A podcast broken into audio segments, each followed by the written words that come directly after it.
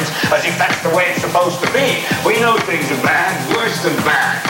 They're crazy. It's like everything everywhere is going crazy, so we don't go out anymore.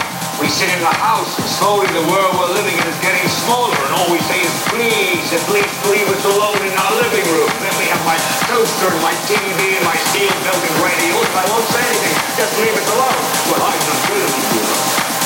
I want you to get mad.